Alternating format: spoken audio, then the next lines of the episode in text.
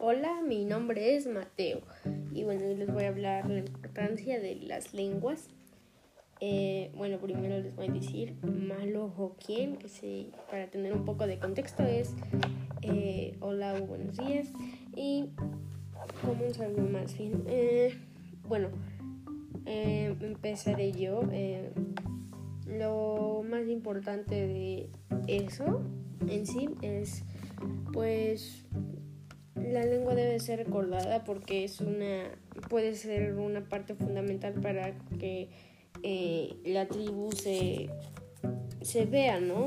O que pueda ser reconocida como su legado. Porque pues muchas, muchos no tomamos en cuenta las lenguas de las tribus y ya nos estamos olvidando. Y ya hay una muy pequeña cantidad de personas que hablan idiomas indígenas o otros idiomas.